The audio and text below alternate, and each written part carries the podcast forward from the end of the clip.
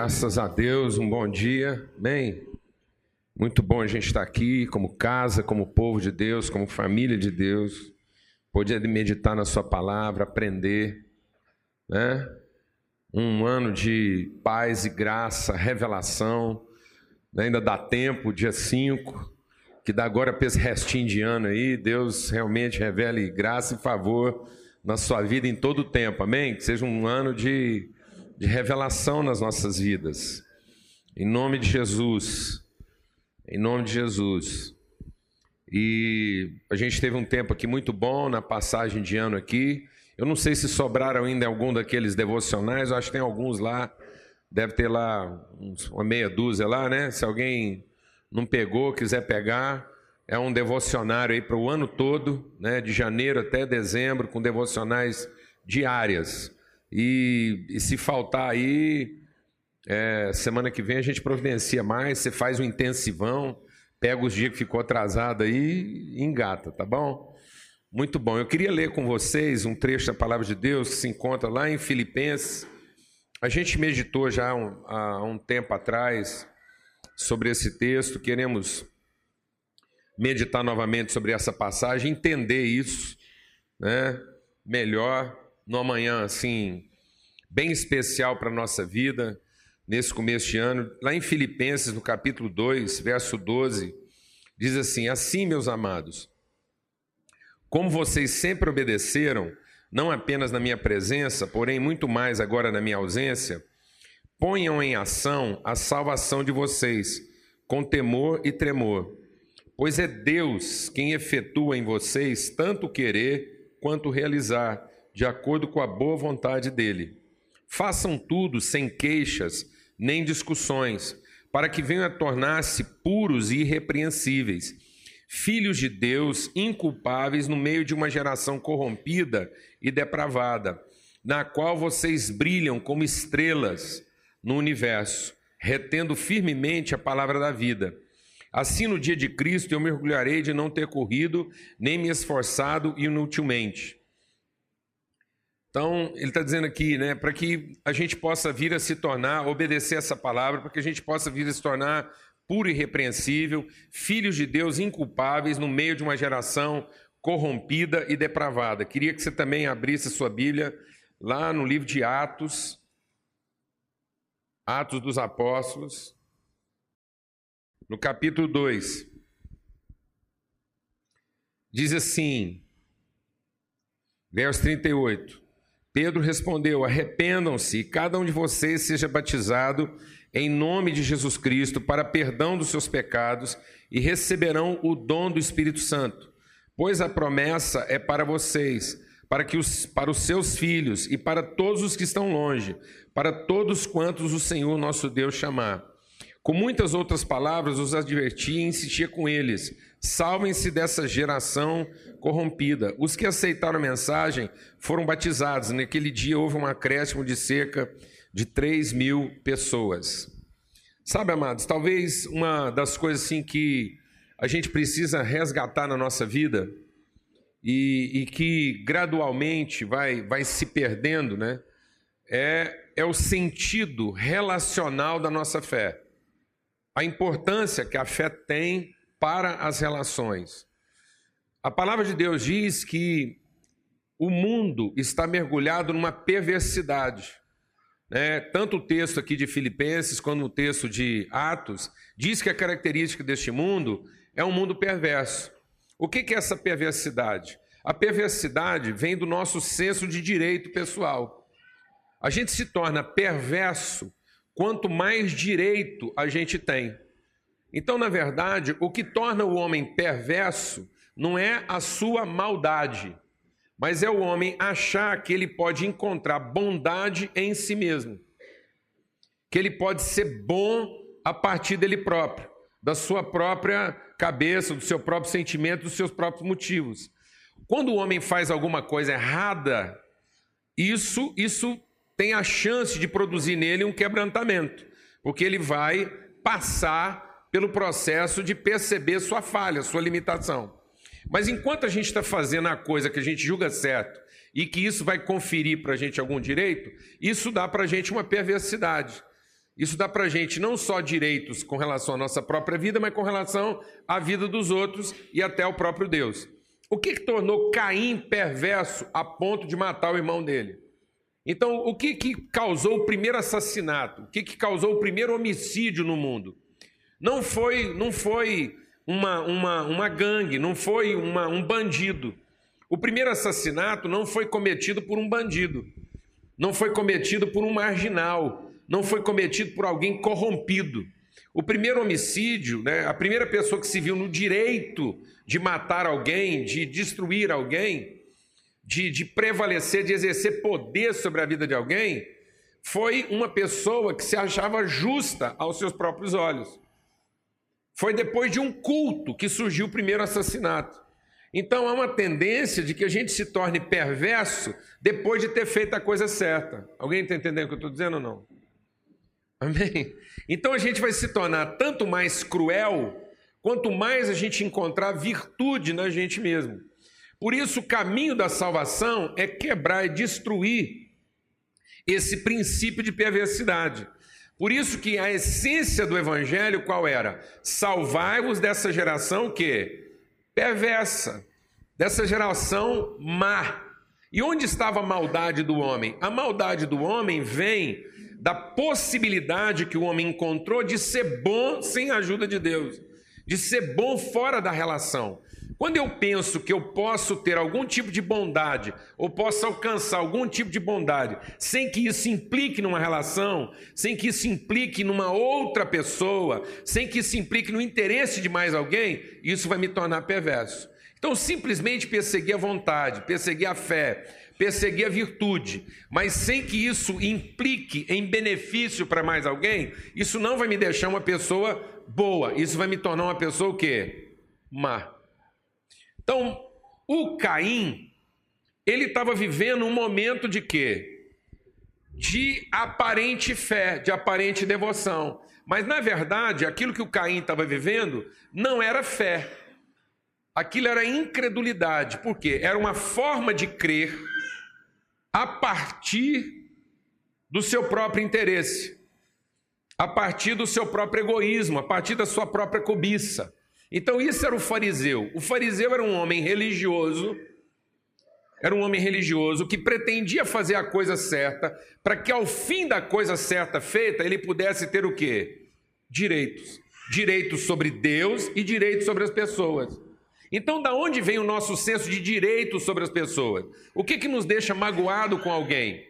É porque eu fiz a coisa certa e o outro fez a coisa errada? Eu fiz a coisa errada e o outro fez a coisa errada? Não, eu fico magoado com alguém, eu fico ferido, eu fico desapontado, eu tenho raiva de alguém, porque eu tenho a ideia de que eu fiz a coisa certa e ele não fez o certo correspondente do meu certo.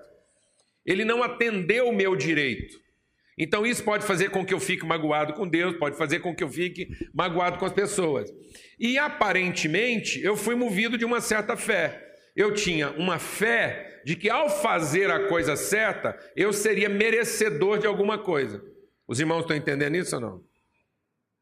Amém? Então nós estamos quebrando o princípio da fé. Porque o princípio da fé não é de me tornar merecedor. Isso é incredulidade.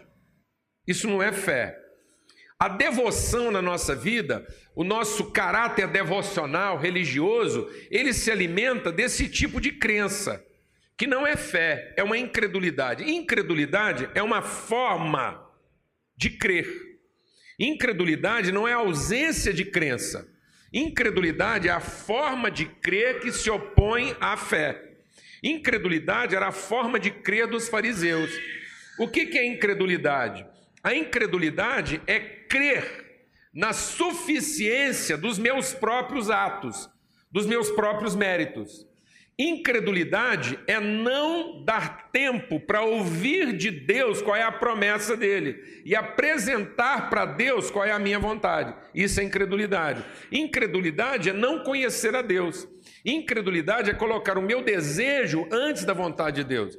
Incredulidade acreditar, por exemplo, que eu tenho autonomia, que eu tenho direitos pessoais, que eu posso fazer alguma coisa que vai me garantir alcançar ou ao ferir ou conquistar esse direito. Isso é incredulidade. Por que, que isso é incredulidade? Porque é uma forma de crer, é uma forma de acreditar que não vem da dependência que eu tenho da promessa de Deus. E quando eu entendo a promessa de Deus, eu entendo que ela é uma promessa para todos, que Deus não fez promessas apenas a mim, que as promessas de Deus não são meu direito. As promessas de Deus são fruto do seu amor por todos os homens. Então a fé me torna um representante do compromisso que Deus tem com todo mundo. Então a minha fé é para que eu represente o, o compromisso de Deus com as pessoas as pessoas e eu represente os interesses das pessoas perante Deus. Então a fé me torna um representante de promessa, um representante de esperança, um representante de bondade, um representante de longanimidade e não um representante de direito. A fé não é para me dar direito, a fé é para me dar esperança.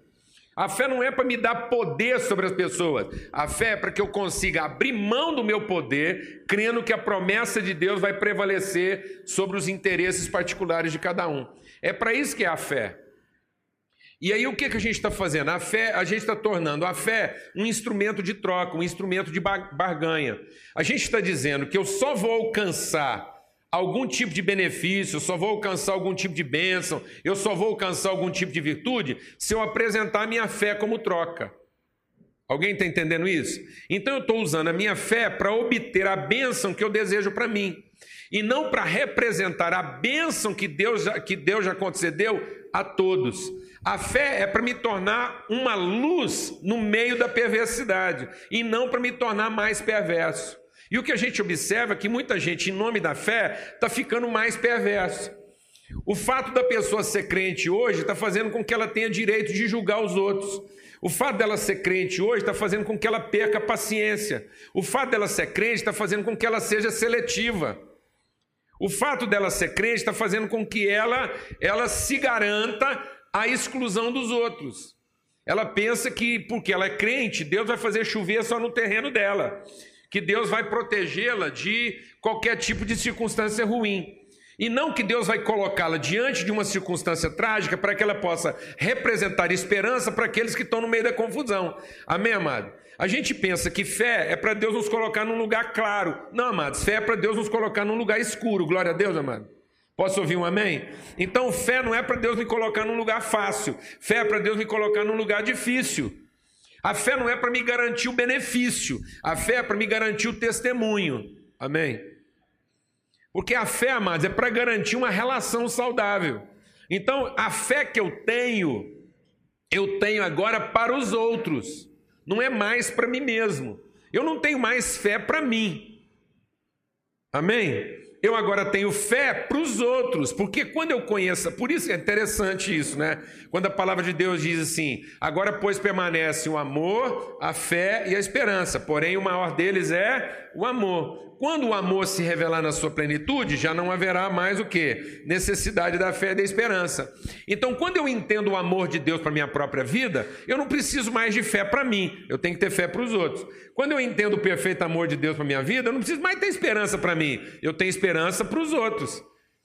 Porque para minha vida agora vale o amor. Eu conheço o amor de Deus, a nossa relação está resolvida. Então, para que, que eu tenho fé? Eu tenho fé para que o outro tenha fé que eu tenho. Eu tenho esperança que o outro vai alcançar a mesma revelação de amor que eu alcancei. Mas para mim que conheço o amor de Deus agora, o que, que é necessário? É só o amor. Eu conheço o amor de Deus, tenho uma relação com esse amor, então a minha fé agora é para trabalhar para os outros. Amém, mano? Amém. Em nome de Jesus.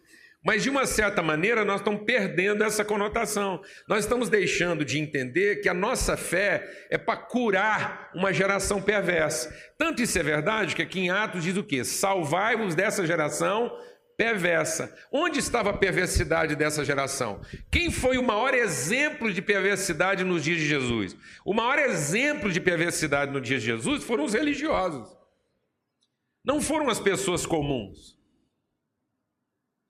Quem, quem tipificou a crueldade, quem tipificou o juízo né, injusto, quem cometeu injustiça, quem cometeu crueldade, quem mentiu, quem enganou, quem pagou para sustentar mentira, foram os religiosos. Foram os religiosos que subornaram, foram os religiosos que induziram. Isso mostra a crueldade que a incredulidade coloca sobre a nossa vida. Jesus fala assim: olha, vocês têm que fugir, vocês têm que limpar o coração de vocês da, do fermento dos fariseus. E o que, que era o fermento dos fariseus? A incredulidade.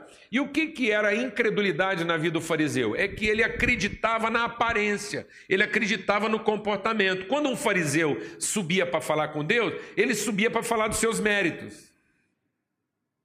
Ele subia para cobrar suas dívidas. Amém, amado? E isso era perverso. Era perverso a ponto do fariseu dizer o seguinte: Eu sou mais merecedor da sua bênção do que esse pecador. Sendo que, na verdade, a fé é para dizer o contrário. A fé seria para dizer o seguinte: Deus, eu estou aqui, o Senhor me conhece, eu te conheço, minha questão está resolvida. Então, se tinha alguma bênção para mim hoje, vamos fazer o seguinte: transfere ela para esse pecador. Glória a Deus, amado. Eu consigo passar sem a bênção de hoje ele não. Amém, amado? Você já pensou se a gente chegasse num ponto de dizer assim: Deus, entre vir doença lá na vida do meu vizinho e na minha casa, fala o seguinte: manda para minha casa porque eu tenho fé para lidar com a doença, meu vizinho não. Glória a Deus, mano. Posso ouvir um amém? Ó oh, Deus, se tiver que acontecer alguma tragédia, deixa acontecer na minha casa porque eu tenho fé para lidar com isso, meu vizinho não.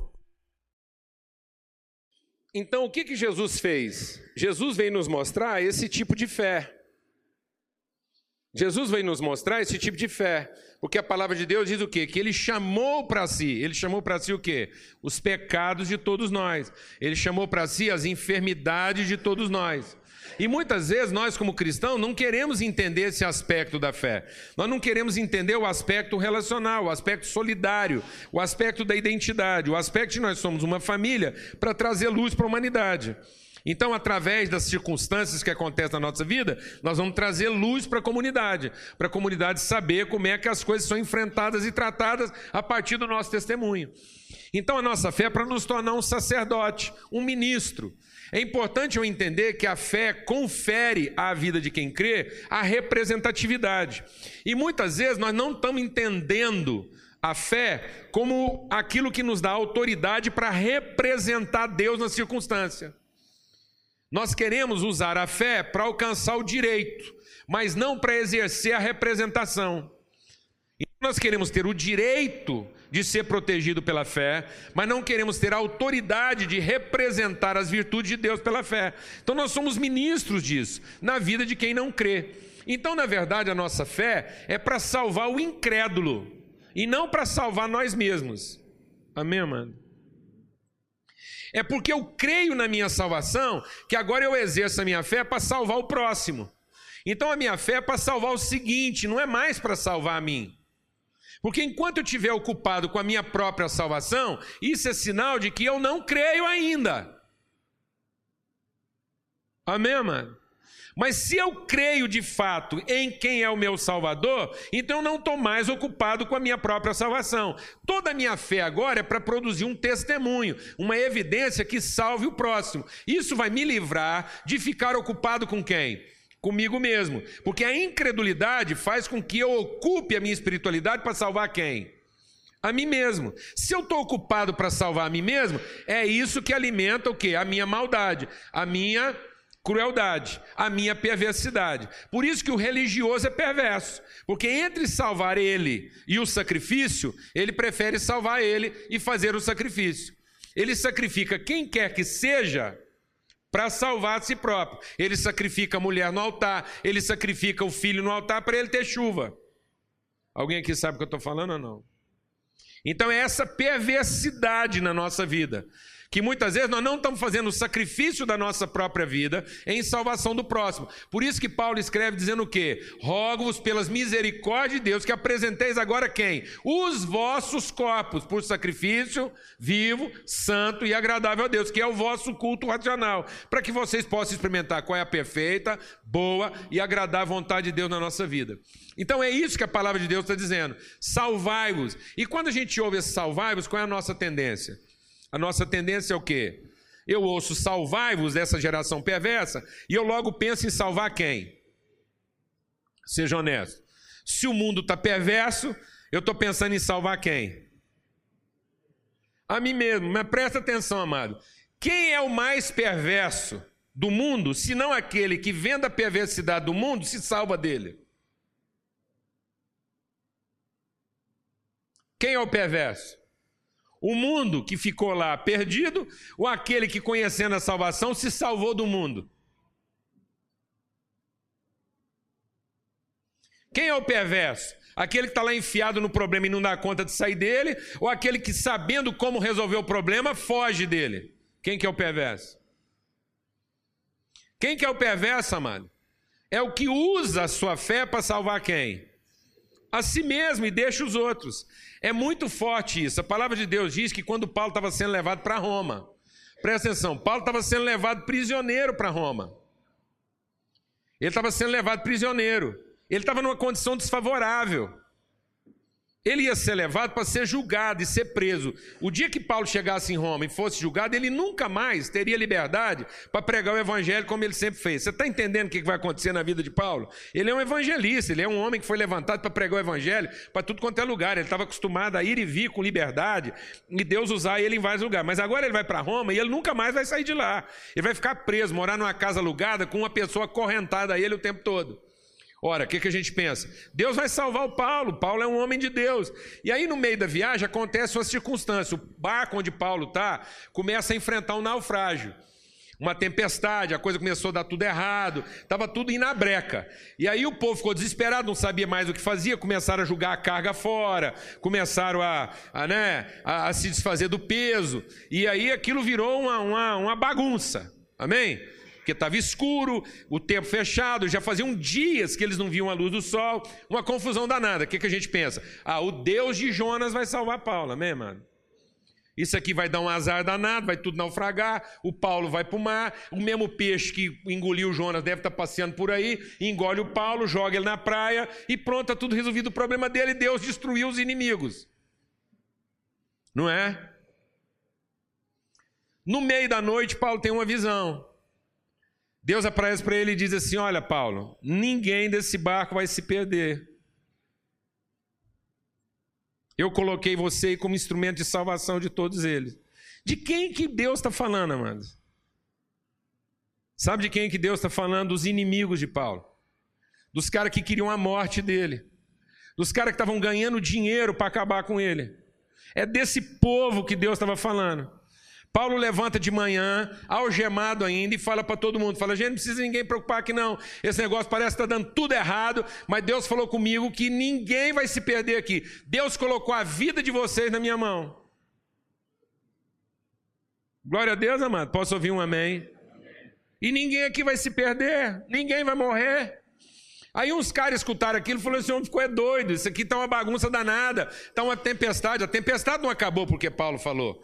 O sol não apareceu porque Paulo falou. O problema não acabou porque Paulo falou que ninguém ia se perder. Continuou a confusão. No meio da confusão, meia dúzia de gente falou: o quê? Nós vamos dar no pé. Só tem um bote salva-vida aqui. Nós vamos pular nesse bote e vamos nos salvar.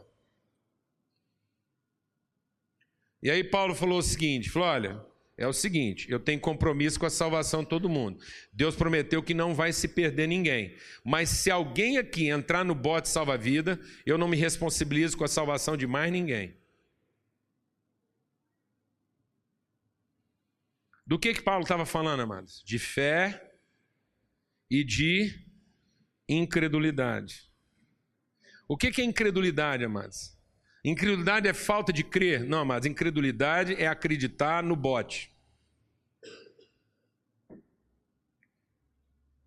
Incredulidade é acreditar que Deus vai resolver o meu problema e que o resto se lasque. E o que é fé? Fé é entender que Deus vai usar a minha vida para trazer esperança para o resto. Ainda que isso me custe alguma coisa. Glória a Deus, amados. Amém, amados. Então, a incredulidade é para soluções razoáveis. A fé, amados, é para soluções inimagináveis. Então, nas famílias hoje está faltando o quê? Fé. Porque às vezes o que nós estamos ensinando para os nossos filhos é incredulidade. Nós estamos ensinando para os nossos filhos a salvar quem? A si mesmos. Nós estamos ensinando os nossos filhos a ter um tipo de crença que o salve do mundo. E não que os leve a ser salvação para o mundo. Nós estamos ensinando um tipo de fé para os nossos filhos que os ensina a se livrar do mundo no sentido de se pouparem da perversidade e não de serem expostos à perversidade do mundo, na certeza de que Deus vai fazer com que eles sejam luz para esse mundo. Glória a Deus, amado. Nós estamos vivendo um tipo de crença que acha que a nossa casa vai ser salva como um bote, salva vidas. E não que a nossa casa vai ser instrumento de salvação para todo mundo, ainda que o navio seja destruído. Porque você sabe como é que aquele povo foi salvo, amado? Em tábuas. Acabou tudo, acabou bote salva-vida, acabou navio, acabou carga, acabou tudo. Sabe do que, que eles ficaram dependendo? Da misericórdia de Deus. O sabe o que é a nossa salvação? A nossa salvação não é crer no visível. A nossa salvação não é crer que as soluções virão da parte de Deus, daquilo que eu imagino ser a solução. A nossa fé, amado, tem que residir no fato de que a promessa de Deus vai prevalecer na nossa vida, ainda que todos os elementos visíveis sejam arrancados de diante de nós. E isso é fé. E esse tipo de fé faz com que a gente não abandone as circunstâncias. Glória a Deus, amado. Então, se alguém tiver que desistir, se alguém tiver que recuar, se alguém tiver que dizer não, se alguém tiver que ser rebelde à promessa de Deus, não seremos nós. Nós vamos ficar aqui para representar a fidelidade de Deus, haja o que houver. É isso que Paulo está dizendo. Então, que vocês se tornem puros, que vocês se tornem santos para uma geração perversa. O que quer dizer santo numa geração perversa? Deixa Deus ministrar o seu coração. Santo numa geração perversa, tem muita gente que entende que ser santo numa geração perversa é eu me poupar da perversidade deles. Não, amado. Ser santo numa geração perversa, eu nem deixar que a perversidade do povo contamine o meu coração e me torne alguém tão perverso quanto eles, a ponto de querer minha própria salvação em detrimento da salvação deles. Vou repetir. Ser santo não é a forma como eu me poupo, eu me safo da maldade dos outros. Ser santo é não permitir que a maldade dos outros contamine o meu coração a ponto de eu me tornar tão mal quanto eles, buscando a minha própria salvação, como eles estão buscando a deles. Ser santo é, apesar de tudo, eu continuar defendendo os interesses de quem? Dos outros. Então, uma mulher santa vai salvar o marido, por quê? Porque ela vai ter fé por ele. E ele faça o que ele fizer, ela não vai agir em função das ações dele. Glória a Deus, não, Amém? Glória a Deus. Um homem santo vai salvar a sua mulher, por quê? Porque ele vai dar para ela uma referência que não seja uma reação ao que ela faz. Então tem gente que com medo de perder o cônjuge, deixa de ser santo. Por que, que alguém com medo de perder o cônjuge deixa de ser santo? Porque ele vê o cônjuge causando problema e ele começa a reagir em função das ações do outro. E ele deixa de ser luz ele começa a se defender. Ou ele começa a se defender porque não corrige, não confronta, não trata, não disciplina, porque tem medo de perder. Alguém aqui está entendendo o que eu estou falando ou não? Alguém está entendendo o que eu estou falando ou não, mano? E aí, quando você vai para a pessoa, ele fala: Não, eu estou fazendo isso porque o outro está agindo mal comigo. E sem você perceber, quando você tenta se livrar dele, você é o perverso. Então eu tenho que oferecer para essa pessoa uma referência que ou ele muda ou muda. Amém, amado? Mas a desobediência não é sua, glória a Deus. Glória a Deus, amado. Porque você deu para ele uma referência de quê? De fé, de integridade. Você não agiu. Mesma coisa na sua empresa. As pessoas às vezes veem a coisa indo mal na empresa e em função da do que? Da perversidade, você crendo que tem que salvar a empresa a qualquer custo, sem perceber, você começa a se tornar o quê? Perverso. Você começa a agir mal com as pessoas, você começa a demitir sem causa, você começa a piorar a sua qualidade de serviço, prometendo entregar. O que, é isso, amado? Perversidade. Porque você está tentando salvar o quê? O navio, você está tentando encontrar uma forma de se safar, de escapar. Isso é o quê? Isso é perverso. aí a sua luz não brilha. Então, quando eu entendo fé, eu entendo que a fé, quando Deus me permite um problema, é para que eu seja luz no meio daquela situação. Então, muitas vezes Deus pode permitir uma coisa na sua vida que você até acha que não merece. Beleza. Às vezes vai vir coisa na sua vida que você vai olhar para o seu histórico e você não vai encontrar outro motivo para estar tá passando o que você está passando, a não ser pelo fato de que Deus quer usar a sua vida para salvar outros que passam pelo mesmo problema. Vou repetir, mano. Às vezes nós vamos passar por alguns problemas na nossa vida que não tem explicação nenhuma. A gente só está passando aquilo para quê? para ser luz na vida de outros que passam por aquele mesmo problema e não sabem o que fazer com ele. E se Deus permitiu isso na sua vida, é porque você vai dar conta disso, porque em Deus está tanto o querer quanto a capacidade de realizar. Nós vamos dar conta disso. Amém, amado? Então, para que, que Deus colocou Paulo naquele barco lá? Por que, que Deus colocou Paulo naquelas circunstâncias? Por que, que Deus permitiu aquela tribulação toda? Se Paulo estava lá, por que, que Deus não salvou Paulo em detrimento de todo mundo, porque Deus colocou Paulo naquela situação para salvar aquelas pessoas que estavam ali. Aquele era o momento de Deus falar com aquelas pessoas, e a única forma que Deus tinha era levar Paulo até eles. Amém, amados? Em nome de Jesus. Então, às vezes, eu vou passar certas situações na minha vida que eu estou tentando encontrar explicações para elas e eu não vou encontrar. Porque a única explicação que tem é que Deus está usando a minha vida para ser luz no meio de trevas na vida de pessoas que não tinham esperança naquela situação, mas agora, até, através da minha vida, vão encontrar essa esperança, porque a minha fé é para os outros. A minha fé para que eu represente a misericórdia e a fidelidade de Deus na vida dos outros. Porque se eu continuar usando a minha fé apenas para obter o que eu desejo, isso vai me tornar uma pessoa o quê? Perversa. Daqui a pouco você está orando para que Deus te livre das pessoas que te causam problema. Alguém está entendendo o que eu estou falando ou não? Isso é perverso. Isso é cruel. Isso torna o seu coração um coração endurecido. Você começa a ter direitos sobre as pessoas, até que você passa a ter direitos sobre Deus. Então, em nome de Jesus, vamos entender isso. Entender que Deus fez uma promessa para nós, para os nossos filhos, para a nossa família e para todos a quantos Ele vai chamar. Que Ele nos colocou como ministros disso, que agora a nossa fé é para que a gente represente o compromisso de Deus na vida das pessoas. O Gebrim passou por uma situação aqui terrível, né, Gebrim? Uma luta, está passando, não é verdade? Uma perda. E uma perda numa circunstância totalmente adversa. Uma filha jovem, você consegue encontrar alguma explicação plausível para isso? Nada. Você pode rever sua vida quantas vezes for que você vai encontrar momentos em que você falhou com o filho. E quem não falhou? Se todos os filhos aqui com quem os pais falharam tivessem que morrer cedo, então não tinha mais filho no mundo.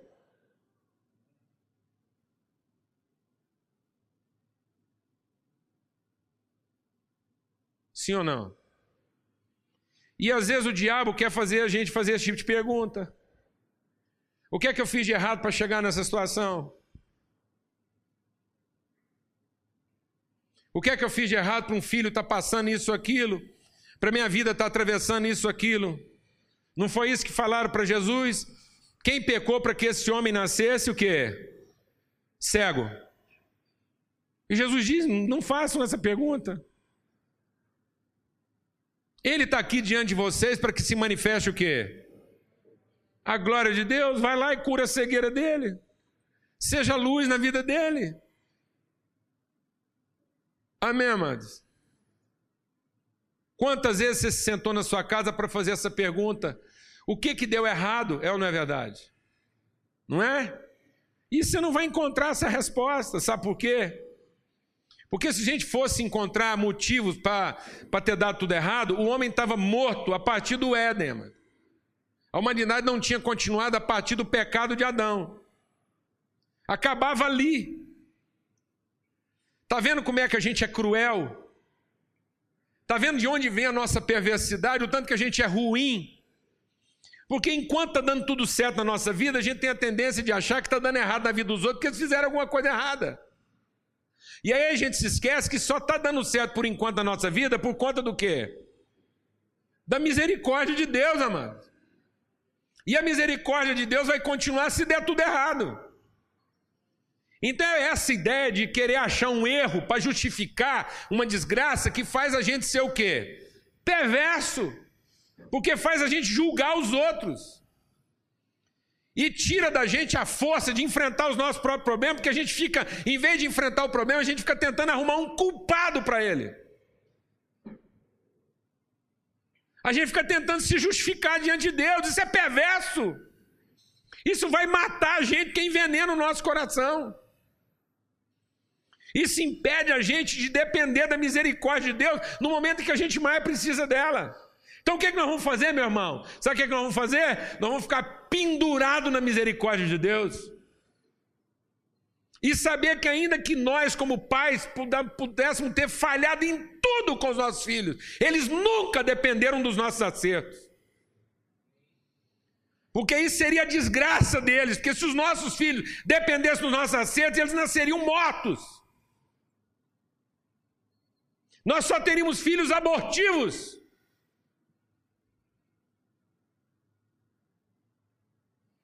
Então o que, é que nós vamos fazer?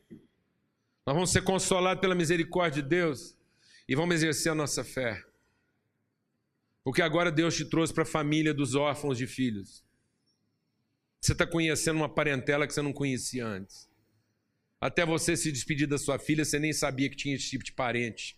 Você nem imaginava que tinha esse tipo de gente no mundo e nem podia quantificar a dor deles. Mas agora você conhece esse povo. Você sabe que língua que eles falam, você sabe onde é que eles moram, e você sabe que tipo de lágrimas eles choram toda vez que têm saudade. Amém? Então você pode representá-los. Você pode representá-los toda vez que você conversar com Deus. Amém, mano?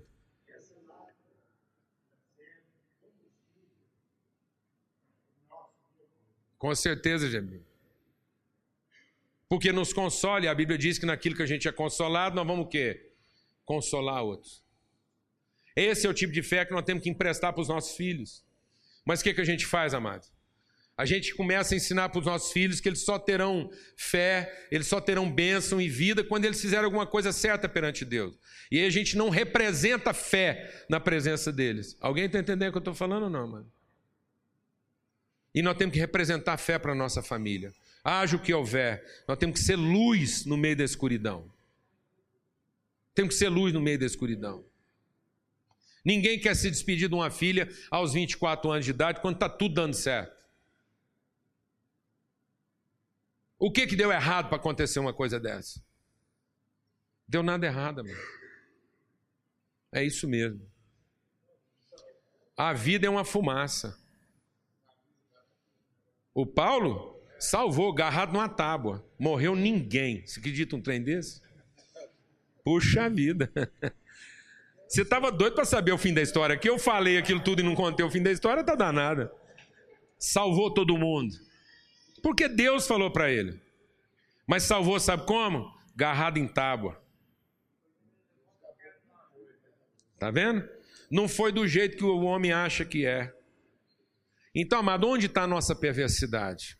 A nossa perversidade está em achar que as soluções são nossas, que as ideias são nossas, que é do nosso jeito que vai funcionar. E isso vai nos impedir de depender de Deus, de confiar em Deus para o próximo. Amém. Quem está entendendo isso aqui? A importância que a nossa fé tem nas relações. E nós estamos tirando da fé o seu caráter mais essencial. Que a fé que você precisa ter, meu irmão, é para os outros. Amém. Amém. Sua filha está salva, você está salvo, mas é a fé em enfrentar um problema desse tamanho que Deus está te dando, é para salvar aqueles que até hoje não viram salvação no meio dessa situação. Amém? Deus nos coloca em situações que a gente nunca planejaria para a nossa própria vida. Para salvar quem, amado? Os filhos da nossa fé. Então a nossa fé é para salvar quem? Nossos filhos, aqueles que virão depois de nós. Amém. para que a gente represente na vida deles a palavra, a fidelidade e o compromisso que Deus tem com as nossas vidas. É para isso que é a nossa fé. A fé é para que a gente continue representando a fidelidade de Deus entre os homens. Para que no meio da situação mais adversa a gente não deixe de crer. Para que a gente continue representando esperança, disposição, ânimo, renovo na vida das pessoas. Amém? E não para resolver nosso próprio problema. Porque para resolver o nosso próprio problema era melhor que todos nós estivéssemos mortos. Você quer ter fé para resolver seu problema? Então vou te dar uma dica. Tenha fé que você vai morrer agora nos próximos cinco minutos. Isso vai resolver seus problemas. Morrer imediatamente vai resolver seus problemas. A fé é para você continuar. E continuar em favor de quem? De todos aqueles que Deus quer salvar através de você. Amém, amado?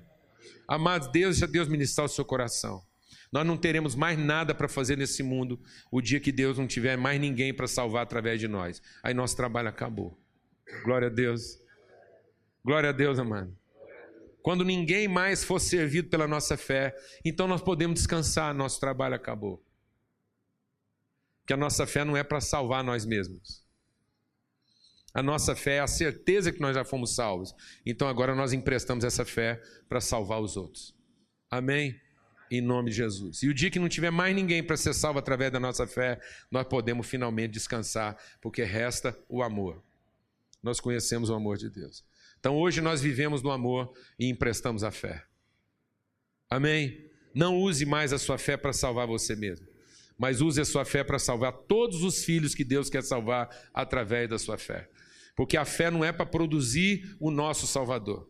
A fé é para gerar um filho através do amor de Deus. Quando Deus deu uma palavra de Abraão e Abraão se tornou o pai da fé, era uma fé para fazer o que, amado? Para ser salvo. Não, qual foi a palavra que Deus deu para Abraão e tornou ele o pai da fé? Abraão passou a ter fé para quê? Para ser salvo? Não.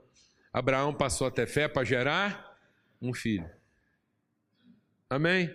Então nós temos fé para quê? Para ser salvo? Não. Nós temos fé para quê? Para gerar filhos da nossa fé. Para que a nossa fé gere filhos de fé. Amém? Quem crê nisso? Então que os seus filhos não sejam filhos do seu acerto. Não deixe seus filhos pensar que na sua casa está tudo funcionando bem, porque vocês acertaram até agora. Deixe seus filhos um finalmente conhecer que numa família onde já tinha tudo para ter dado tudo errado, ainda permanece o que? A fé. Glória a Deus. Glória a Deus. que nós estamos lá pela fé. E nós emprestamos a nossa fé uns para os outros. Glória a Deus. Amém. É nesse espírito que a gente quer chamar aqui o Hugo, a Amanda e a Luísa. Pode vir aqui. A Luísa até dormiu com essa palavra. Ela estava meio inquieta. Graças a Deus.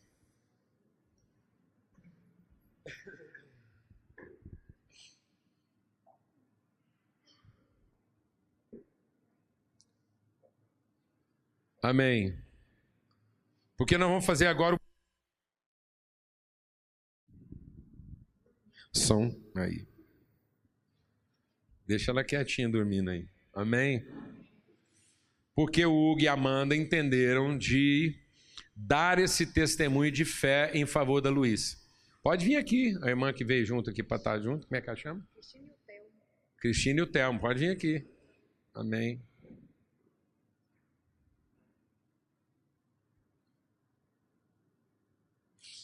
O que nós vamos fazer agora, amados? Não salva a Luísa. Batizar uma criança não é uma forma de fazer com que Deus olhe melhor para ela. A igreja vai ficando tão religiosa, né? Que tem gente que acha assim, que se uma criança morrer sem ser batizada, ela é pagã, Deus não vai conhecer ela lá no céu. É brincadeira desse, né? Eu não sei o que, Deus anda fazendo, que Ele não presta mais atenção na gente. Então, assim, que se Deus prestasse atenção na gente, Ele estava salvo, né? A gente sabe como é que os trem funciona. Deus é que é distraído. Então, assim, se Deus nos ouvisse melhor, a coisa não era bagunçada igual tá, né?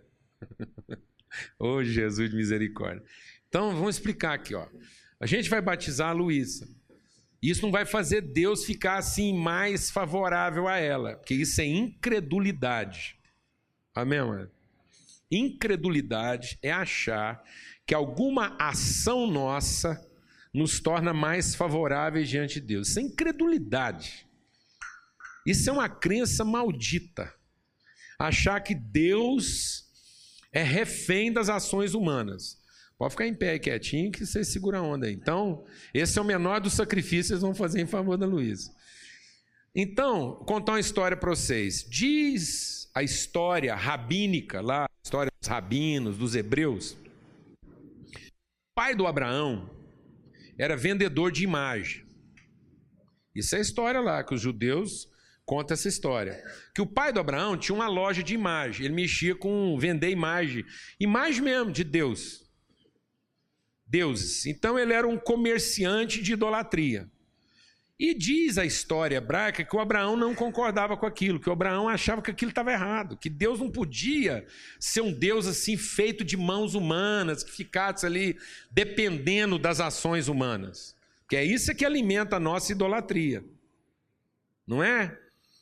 É essa idolatria de achar que nós carregamos Deus para onde a gente quer que ele fique. E não que Deus conduz a gente para onde Ele quer que a gente esteja.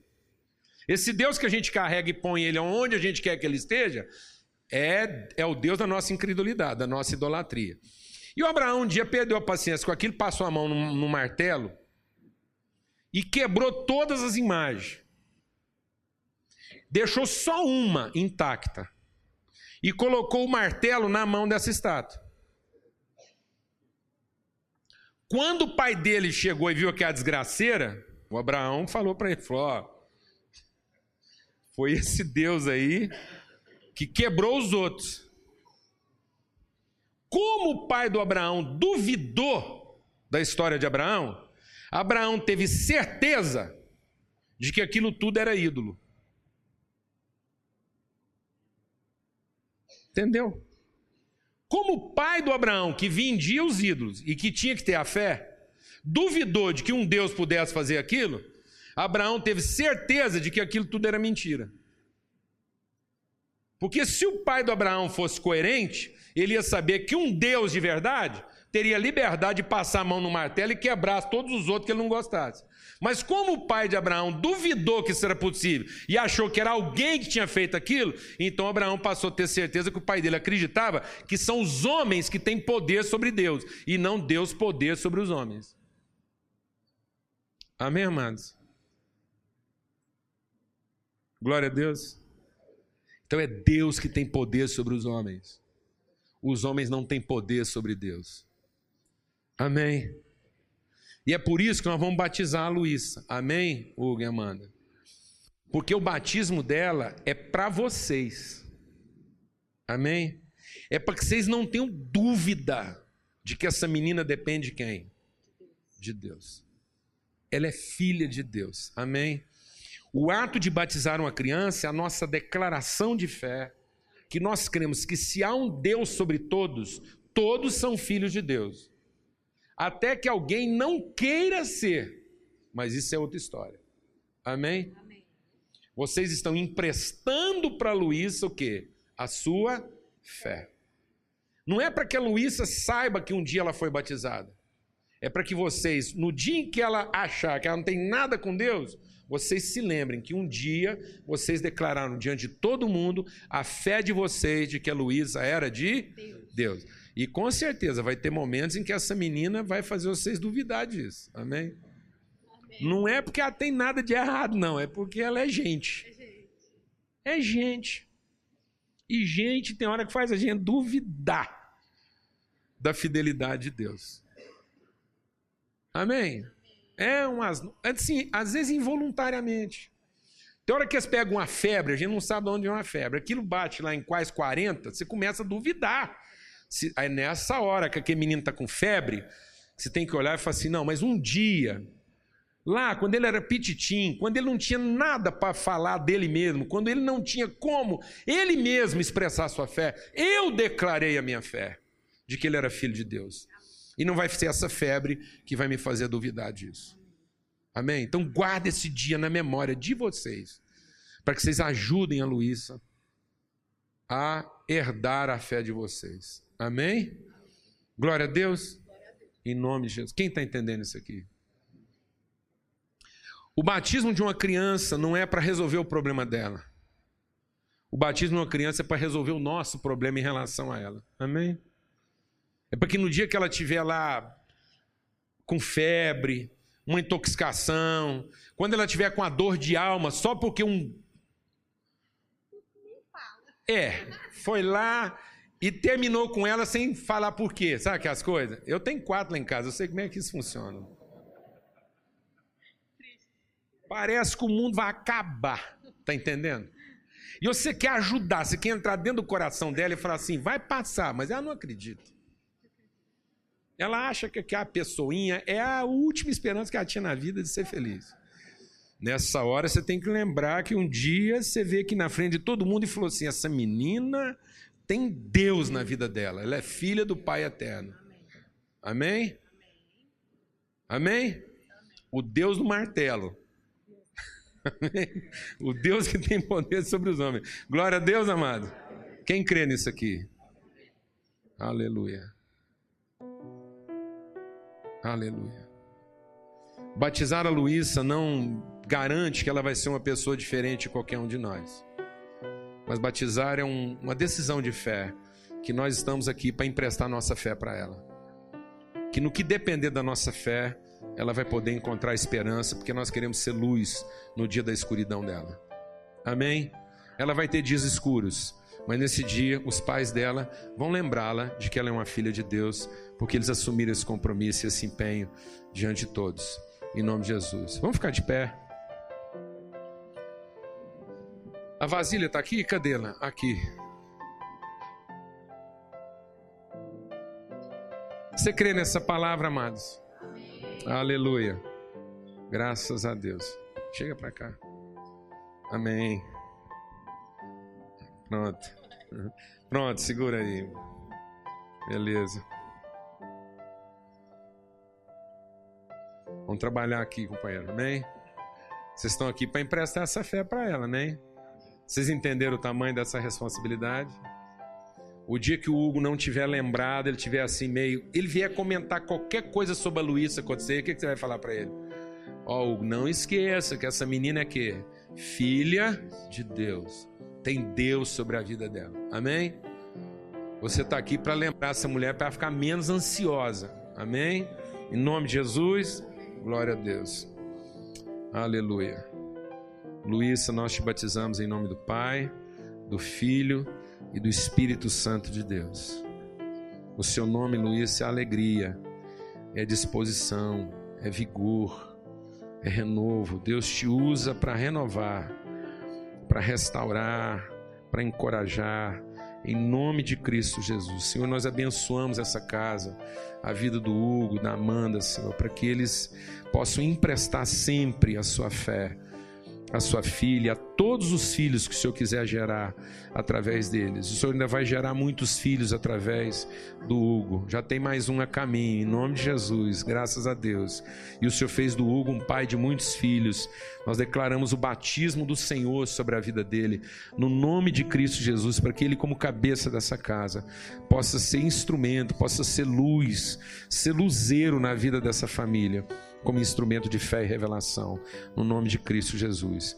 Amém. Graças a Deus. Senhor, batiza-nos mesmo essa manhã, a todos nós.